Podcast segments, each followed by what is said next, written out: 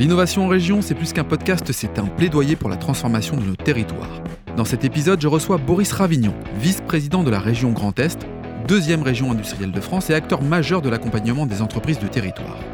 Comment simplifier les démarches de financement des entreprises? Quels sont les moteurs de compétitivité pour les PME ou encore comment concilier l'industrie avec l'environnement et l'humain? Boris nous décrypte les enjeux de l'industrie 5.0 dans le Grand Est. L'innovation en région, un podcast proposé par Schneider Electric.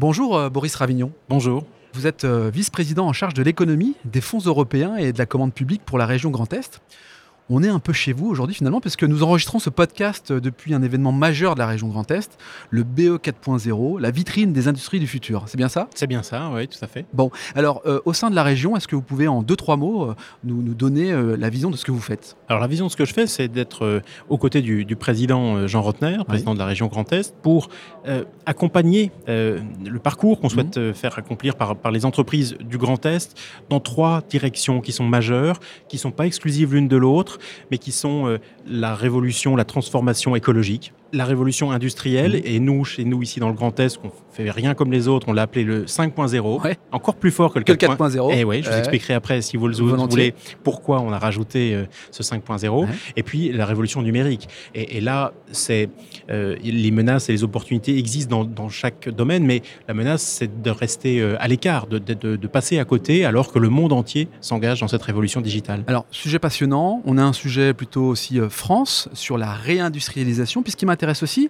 c'est de savoir concrètement comment ça se passe sur le territoire Grand Est et pourquoi la politique industrielle sur le Grand Est, ça marche. Pourquoi ça fonctionne? Alors ça fonctionne parce que je crois qu'on essaie de faire les choses tout simplement dans l'ordre. Euh, quand vous avez, euh, comme c'est notre cas ici en Grand Est, 90% euh, de nos PMI, entreprises industrielles, qui ont moins de 20 salariés, 80%, 90%, moins de 20. Donc l'immense majorité mm. sont, sont, des petites entreprises. Bah, vous, vous, imaginez que vous avez en face de vous des dirigeants qui font tout. Le commercial, l'administratif le, et le financier, le technique.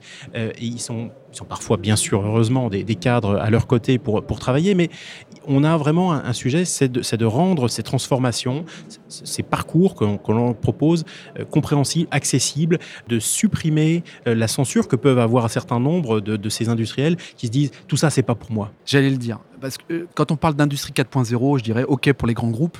Et finalement, euh, ce que vous venez de me, confirmer, c'est que euh, pour une PME, pour une PMI, ça peut faire peur de se transformer, ça peut faire peur d'investir.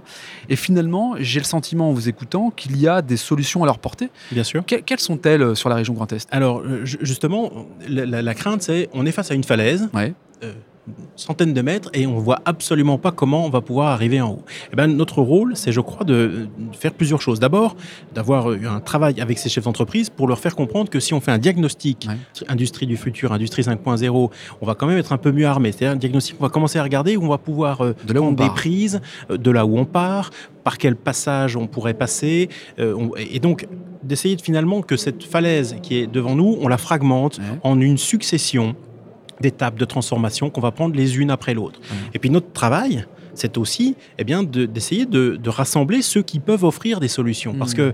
qu'on on n'est pas tout seul à gravir cette, cette falaise. Il y a euh, euh, plein de gens, et c'est l'essence même de, ce salon. salon bah oui, le, le, BE 4.0, c'est ça, c'est se faire se retrouver ceux qui cherchent des solutions techniques, technologiques pour les trois grands défis qu'on évoquait tout à l'heure, et puis ceux qui en proposent. C'est ici un salon finalement d'offreurs de solutions. C'est une vraie plateforme de mise en relation réelle. Quoi. Exact. Euh, alors en physique en plus. En plus ça fait du bien. eh oui, ça fait plaisir de, se revoir, mais aussi euh, en numérique. Il y a beaucoup de mm. gens qui suivent les débats ici et puis qui, qui nouent des, comme ça des relations euh, à distance. Et donc voilà, la région, son travail, c'est un travail de, sensibilisation, d'accompagnement, de soutien au diagnostic, de mobiliser les offreurs de solutions et ensuite, clairement, d'être aussi le partenaire financier des entreprises qui décident d'investir parce que se moderniser, faire ce travail vers l'industrie 5.0, vers la transformation écologique ou numérique, c'est euh, une évolution positive, qui, est absolument, euh, qui dégage en économie, on dirait des externalités positives, qui va faire progresser euh, tout le tissu économique de notre territoire et c'est pour ça qu'on l'accompagne, y compris en mobilisant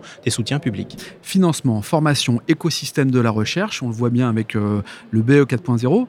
en région Grand Est, c'est l'industrie 5.0. Alors pourquoi 5.0 et pas 4.0 Vous avez un coup d'avance, c'est ça? Alors on essaye, bien sûr, c'est notre objectif. Bon, l'industrie 4.0, quatrième révolution industrielle, je ne reviens pas là-dessus, je sais que c'est un concept qui est bien compris, mais on s'est dit que nous, aujourd'hui, l'industrie, elle devait aussi intégrer la dimension écologique, la dimension développement durable et la dimension humaine. Sociale et sociétale, quoi. Oui, et l'homme, vraiment, au, sens euh, l'humain, euh, au sens où quel est aujourd'hui l'un des principaux obstacles que rencontre l'industrie? Le problème d'attractivité à mmh. l'égard des ressources humaines. Il suffit, un vrai sujet, il suffit de visiter une entreprise aujourd'hui pour vous être assailli de questions sur comment vous pouvez nous, nous aider sur la formation, sur euh, le, fait de trouver les, compétences. Euh, aujourd'hui, moi, je connais, je suis aussi euh, élu local dans, les Ardennes, beaucoup plus d'entreprises qui mmh. ont peur de ne pas trouver les ingénieurs, les techniciens dont elles ont besoin, et, qu'elles ont peur de leurs concurrents ou de, des évolutions, des bouleversements sur les marchés. C'est plus la partie RH que la partie concurrence. Exactement. Et donc, justement, il y a un point qui est que l'industrie a souvent cette image d'être pas assez respectueuse de l'homme lui-même, y compris même parfois de son intégrité physique. Mmh. Ce qu'on appelle la pénibilité dans l'industrie, bah, c'est hélas une très mauvaise euh, publicité pour les métiers industriels qui aujourd'hui peuvent complètement changer et vont complètement changer avec tout le travail qui est fait. Il suffit de penser, dans, moi j'ai encore dans mon territoire des, forges, des fonderies, euh, ce que les exosquelettes permettent de faire aux ouvriers, aux mmh, forgerons, de, soulever des charges encore ou plus lourdes, mais, mais avec moins d'efforts. Enfin, moins de pénibilité, quoi. Moins de pénibilité, mieux protéger l'homme, y compris euh, dans son intégrité physique, et du coup euh, sortir l'industrie de cette mauvaise image qu'elle a parfois, qui, qui est très imméritée, hein, parce que ça ne concerne que quelques secteurs, mais, mais ça lui fait globalement du tort aujourd'hui. Et donc, on voulait, avec cette industrie 5.0, avoir une industrie aussi réconciliée avec ces hommes.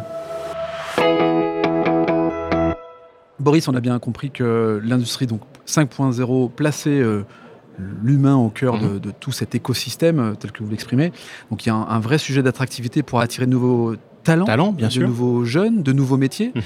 Si nous n'arrivons pas à attirer de nouveaux talents, de nouveaux jeunes, euh, c'est la, perte de vitesse d'un territoire, euh, c'est quoi les conséquences qu'il y a derrière? On est nous la, deuxième région industrielle de France, donc euh, on n'a pas le droit à l'échec là-dessus.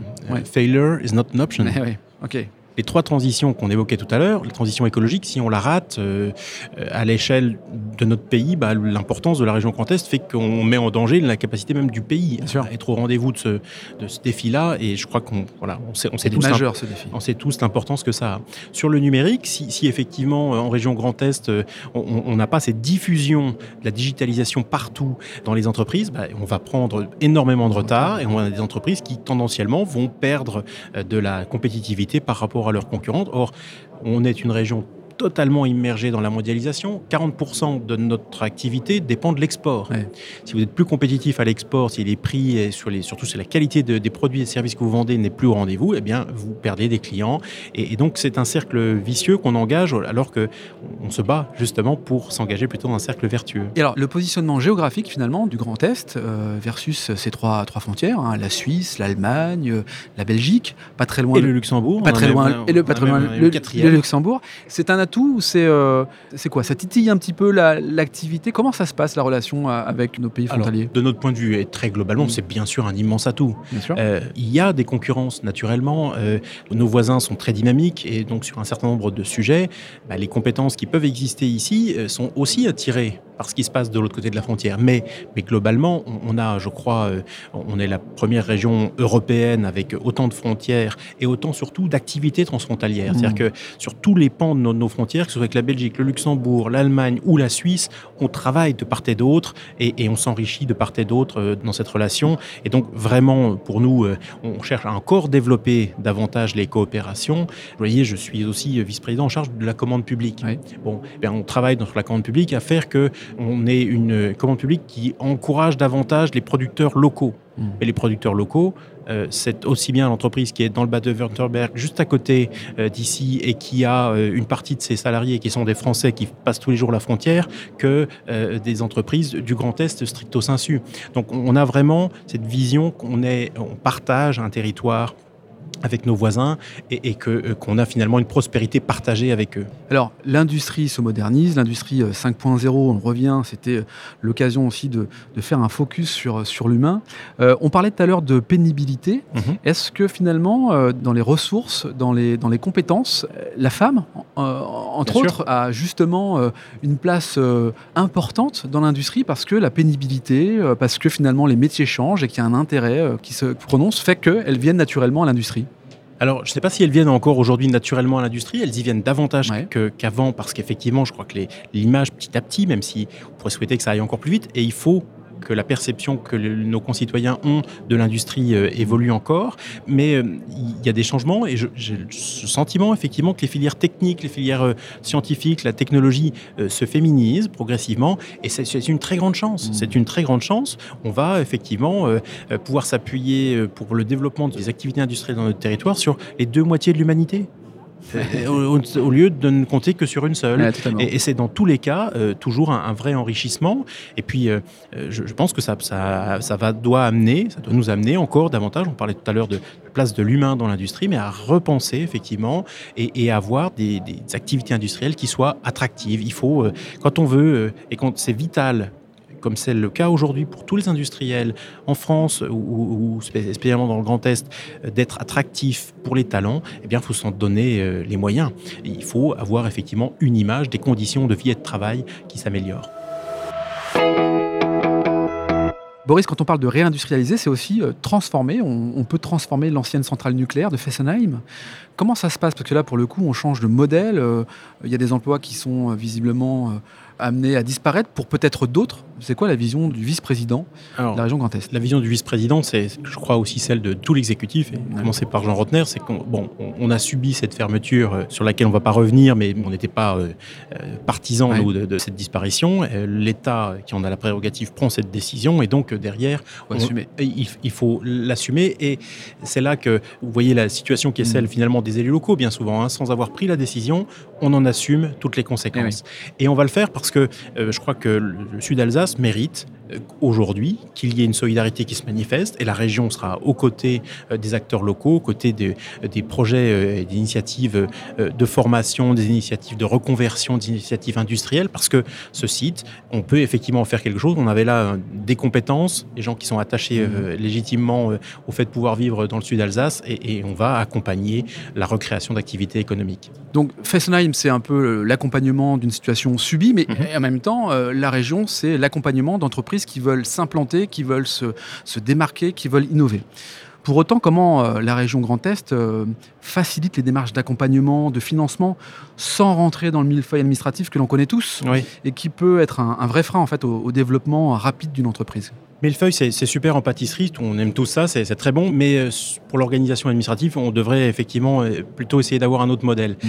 Ce qu'on cherche à faire, nous, c'est plutôt à simplifier la, vie des, entrepreneurs, qui n'ont effectivement pas que ça à faire, d'aller chasser les, possibilités d'être aidés mm. sur leurs investissements. Donc on essaie avec les chambres de commerce, avec les consulaires, avec tous les acteurs de la vie économique, notamment les intercommunalités, qui ont aussi une partie de, de compétences, bien de s'organiser. Et on a un modèle qui est celui d'agences de développement économique qui existent presque dans tous les territoires. Il y a encore quelques zones sur lesquelles il faut combler des manques, mais on a ce modèle-là. Et l'idée, c'est qu'il y ait pour euh, un, patron de PME ou d'un ETI qui a, un projet, eh bien, un interlocuteur, quelqu'un de confiance qu'il voit régulièrement, qui confie aussi ses options stratégiques et qui va pouvoir mobiliser euh, tous ceux qui peuvent participer à un financement, ceux qui peuvent lui euh, permettre de financer un diagnostic ou un parcours de transformation donc vraiment, on essaie de simplifier la relation et, ça transite par euh, ce modèle donc d'agence de développement économique. Il y en a une très belle ici qui s'appelle l'Adira en Alsace, qui travaille, euh, il fonctionne euh,